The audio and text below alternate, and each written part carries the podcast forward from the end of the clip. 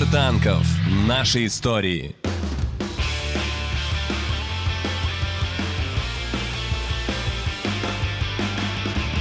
Привет, Антон. Привет. Антон, э, в детстве что приходилось есть, э, но ты не любил?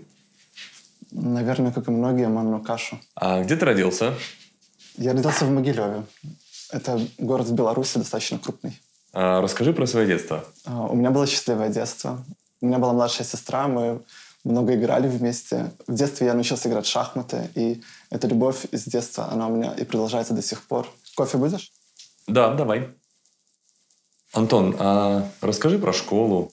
Ну, я сменил достаточно много школ. Для многих людей это суперстресс, новые друзья или новые враги. Я учился в достаточно таких пролетарских районах города Могилева. То есть мои одноклассники были суровыми ребятами, а я всегда был примерно таким, как сейчас, в очках. У меня были бы большие проблемы, если бы я не умел хоть как-то налаживать отношения со своими одноклассниками, и лучшим способом сделать это было давать им списывать. Э, меня интересовали самые разные предметы. Я ходил на олимпиады и по истории, и по математике. Это сочетание сложно где-то найти в каких-то специализациях и так далее. В тот год, когда я поступал в лицей, появился суперпрофиль, уникальный, новый, назывался «Экономика правовой», и туда нужно было сдавать математику и историю. Поэтому я даже не думаю, пошел туда. Было понятно, что я смогу поступить в любой вуз в Беларуси, и я рассматривал только Минск, думал идти на истфак или на политологию а, в БГУ, Белорусский государственный университет. Просто приехал на знакомство с преподавателями, и в лифте встретил завкафедры факультета философии и социальных наук, которая сказала, типа, ребята, а вы вообще чего сюда приехали, что вы хотите? Ну, типа, мы хотели поступать на политологию, но нам сказали, что вашего диплома по Олимпиаде по истории будет недостаточно, придется еще что-то сдавать. И она говорит, ну, можете поступать ко мне, у меня ничего сдавать не нужно. Ну, чистая история. Ваши дипломы сработают. И я обрадовался, и мой друг обрадовался, и мы вместе пошли на факультет философии и социальных наук. Специальность не со... ну, странная, да, где смешивается самые разные вещи. Маркетинг, пиар, психология, социология, вот все что угодно. И она называлась «Информация и коммуникация». Вот я там учился. И там познакомились с Таней. А, Антон, а как ты решил стать э, UX-аналитиком? Я думаю, что все началось с детства, из чтения энциклопедии. Энциклопедии были первыми книгами, которые я читал. Они давали мне понимание того, что происходит. Чтение знакомство с наукой, знакомство с социальной наукой позволило мне понять, что вообще делают люди и почувствовать себя причастным к ним. А, люди существуют только среди других людей. Одного человека самого по себе просто быть не может. Мы живем в необитаемых островах. Этот интерес проявился, когда я узнал, что есть такие науки, как социология, психология. То есть то, что объясняет человека среди других людей в разных аспектах. Мне это было очень интересно, и я хотел в это погрузиться поглубже. Я выучился как социолог, и работал как социолог. Занимался исследованиями, ну, вообще опросы, фокус-группы, интервью про то, почему люди выбирают тот или иной йогурт. Может ли на рынке взлететь, на белорусском рынке взлететь кумыс, как элитный напиток. В какой-то момент упираешься в свой потолок, исследования начинают повторяться и так далее. И, наконец, как ты попал в танки? А, танки сами меня нашли. В 2020 году в команду нужен был исследователь, а я в это время как раз был в поиске работы. Меня нашли в LinkedIn, мы поговорили. Моим опасением было то, что я никогда не играл в компьютерные игры до этого, и справлюсь ли я с танками как игрой, будет ли мне интересно или нет. Решили попробовать, я втянулся, и так оно и закрутилось.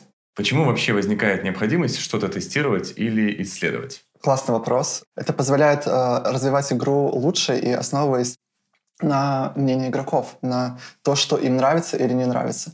Если игрокам что-то супер сильно не нравится, то это можно просто не вводить в игре. Разве исследователи работают не в лабораториях?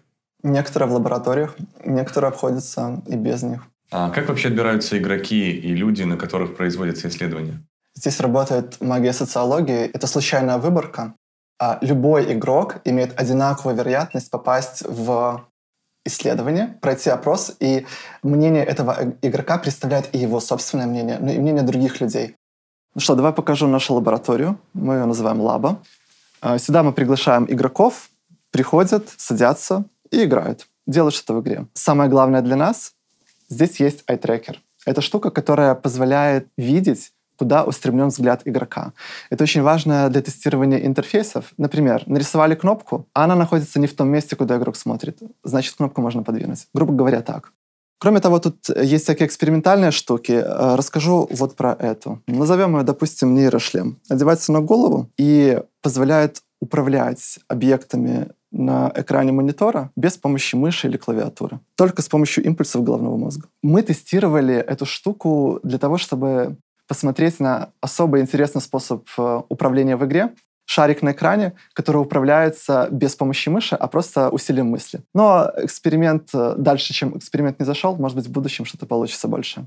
Пока так. Давай посмотрим что-нибудь еще.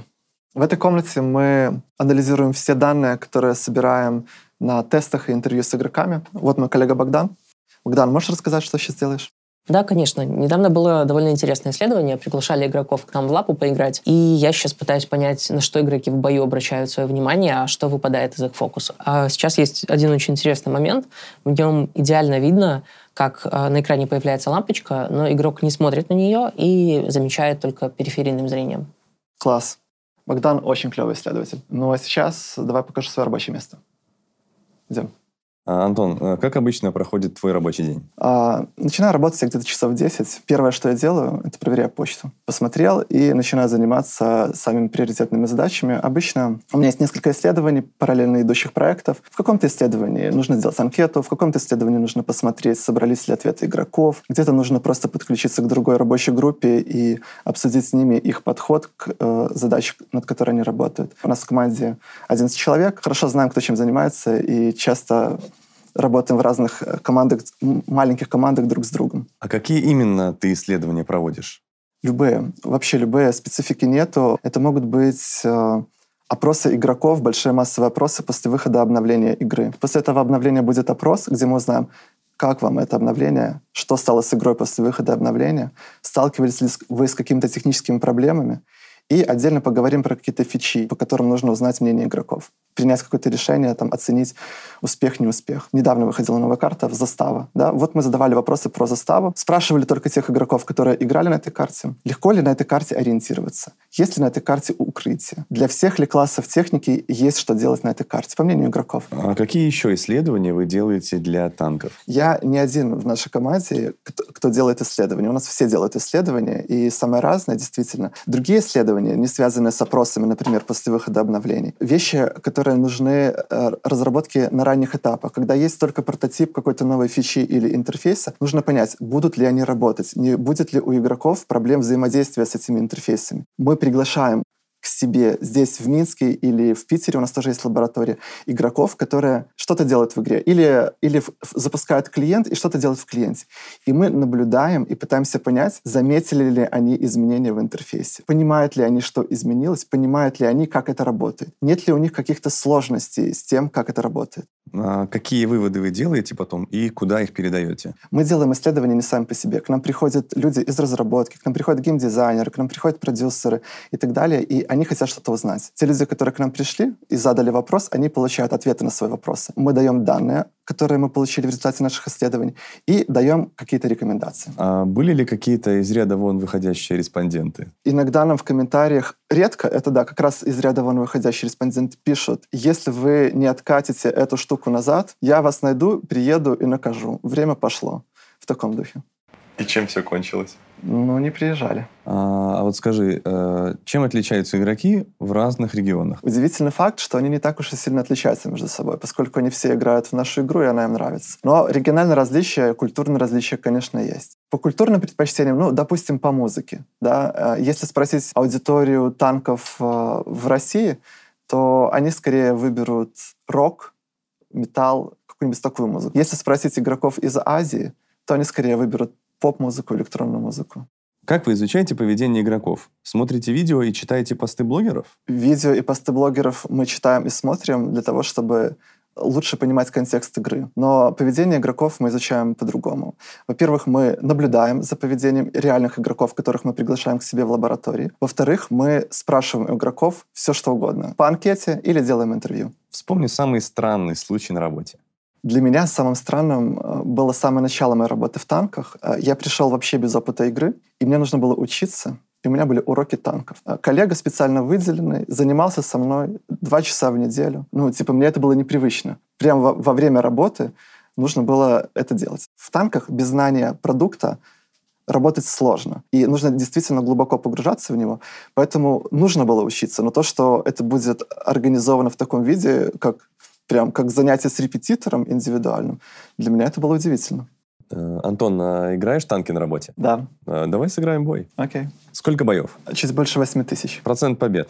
45. Твой любимый класс техники. ПТСАУ. Твой любимый танк. М10 РБФМ. Твой любимый режим, ивент в танках. И почему? Вообще люблю боевой пропуск, просто потому что капает много ресурсов за то, что я просто играю. Интересный бой. А, а что тебе еще интересно, кроме работы? А, Много вещей, но больше всего я люблю играть в шахматы. Обожаю велосипед. Сейчас, правда, не совсем сезон. Э, Видимо, я его буду завершать. Люблю читать книги. Обожаю читать книги. Читаю очень много книг. Вот ты сказал про шахматы. Это просто хобби или что-то большее? А, Я знаю, что это для меня, поскольку, в принципе, шахмат — это тоже игра. Я исследовал игроков и понимаю разные мотивации. Я думаю, что это мотивация эскапизма. Сбежать от проблем, немножко отвлечься от этого всего, погрузиться в какой-то немного другой мир. Но, в принципе, я занимался шахматами в детстве, и у меня была большая страсть к ним. Сейчас она просто вернулась. У тебя есть на работе шахматная доска? Нет, шахматы у меня только дома. Много разных шахмат, но больше всего я люблю просто классическую доску в стиле Стентон, на которой я расставляю партии великих шахматистов прошлого, начиная от Филидора из 18 века и заканчивая Магнусом Карлсоном, нынешним чемпионом мира по шахматам. Твой ход первый. А что в твоей жизни появилось раньше, шахматы или велосипед? Я научился играть в шахматы раньше, чем научился ездить на велосипеде. Большую роль в моей жизни велосипед начал играть раньше, чем шахматы. Горячая любовь к шахматам пришла гораздо позже, да? А, Я увлекался шахматами в детстве, потом была большая пауза, и новая страсть вернулась где-то там полгода назад, 9 месяцев назад. А что послужило поводом? А, Чемпионат мира по шахматам, а, который был между Магнусом Карлсоном, выдающимся вообще игроком всех времен и народов, и самым сильным претендентом на этот титул, Яном Непомнящим. И это был потрясающий матч. Я не мог оторваться, смотрел на ютубе, залипал просто часами и понял, что я снова хочу играть в шахматы. А это правда, что самые сильные шахматисты собираются в парке челюскинцев? Те шахматисты, которые собираются там, они сильны. Они определенно сильны. Но самые сильные шахматисты собираются в других местах. Тебе не кажется, что это твое увлечение все равно похоже на работу? Все то же изучение опыта и поведения людей. А в каком-то смысле похоже, но это и хорошо, потому что в работе у меня не только рутина, которая может надоедать, от которой нужно отвлечься, но и много интересных штук. Исследовать людей мне действительно нравится. Но у меня есть и другие интересы. Какие? А, например, английский язык. Хорошо, а английским где и с кем занимаешься? А, Это очень крутая тема. Я занимаюсь в небольшой группе с native спикером. Человек из Англии, который приехал в Беларусь уже пару лет назад. А есть какие-то книги по шахматам у тебя? Ты что-нибудь читаешь? Да, у меня достаточно много книг по шахматам. Есть сборники с партиями. Например, вот 60 лучших партий Бобби Фишера, которые он сыграл еще до того, как стал чемпионом мира по шахматам. Есть книга, где рассматриваются чемпионские игры чемпионов прежних лет, там начиная с 19 века, первой половины 20 века. Вот. И у меня еще есть э, разные учебники шахматной игры, как играть в какой позиции, как играть эндшпиль и так далее. А эти книги ты читаешь или проводишь какие-то реконструкции по ним? Ну, смотри, книга выглядит так, что здесь просто немного слов, плюс показаны какие-то ходы. Можно не пользоваться шахматной доской, просто читать эту книгу и воспроизводить партию в своей голове. А можно воспроизводить все ходы на доске, тогда их лучше можно понять и проанализировать. И пользоваться подсказками, диаграммами. Я разыгрываю партии. А ты смотрел сериал «Ход королевы»? Это офигенный... Да, я его смотрел. Это офигенный сериал. Там, на самом деле, очень классно показаны шахматные партии. Я думал, что будут стоять фигуры просто, типа, чтобы красиво, но там были ре- реальные позиции, причем позиции примерно 60-х, 70-х годов, то есть в том стиле, в котором люди тогда играли. Это глубокая работа с реквизитом. Меня это впечатлило. Мне очень понравилась главная героиня. Она офигенная. А скажи, вообще реально в, в голове разыгрывать такие партии, как она разыгрывала во сне? Нужно быть очень талантливым шахматистом. Я не такой, но есть люди, которые э, могут играть вслепую, без доски, без фигур. Они просто... И они могут играть, э, не знаю, с 50 разными людьми. Они помнят 50 позиций. Это очень круто. Безумный ход. Смотри, вот такой. Нет, так король не ходит. Так король не ходит. Ну ты безумный ход хотели, вот он, пожалуйста. А, ты так много времени уделяешь шахматам? Еще больше, чем ты думаешь, потому что я не только играю, я еще смотрю много стримов, где транслируются или какие-то шахматные турниры, или просто клевые шахматисты показывают, как они играют с кем-то. И эти турниры, трансляции я смотрю на английском обычно. А что тебя бесит в профессии?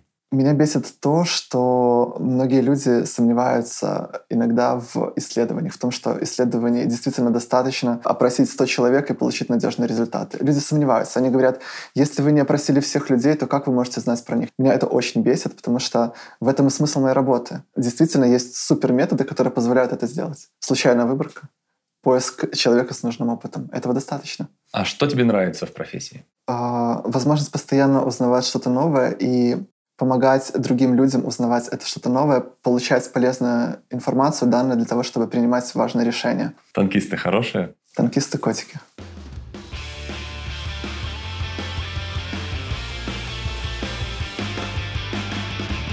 Вообще я интроверт и общаться с людьми не люблю.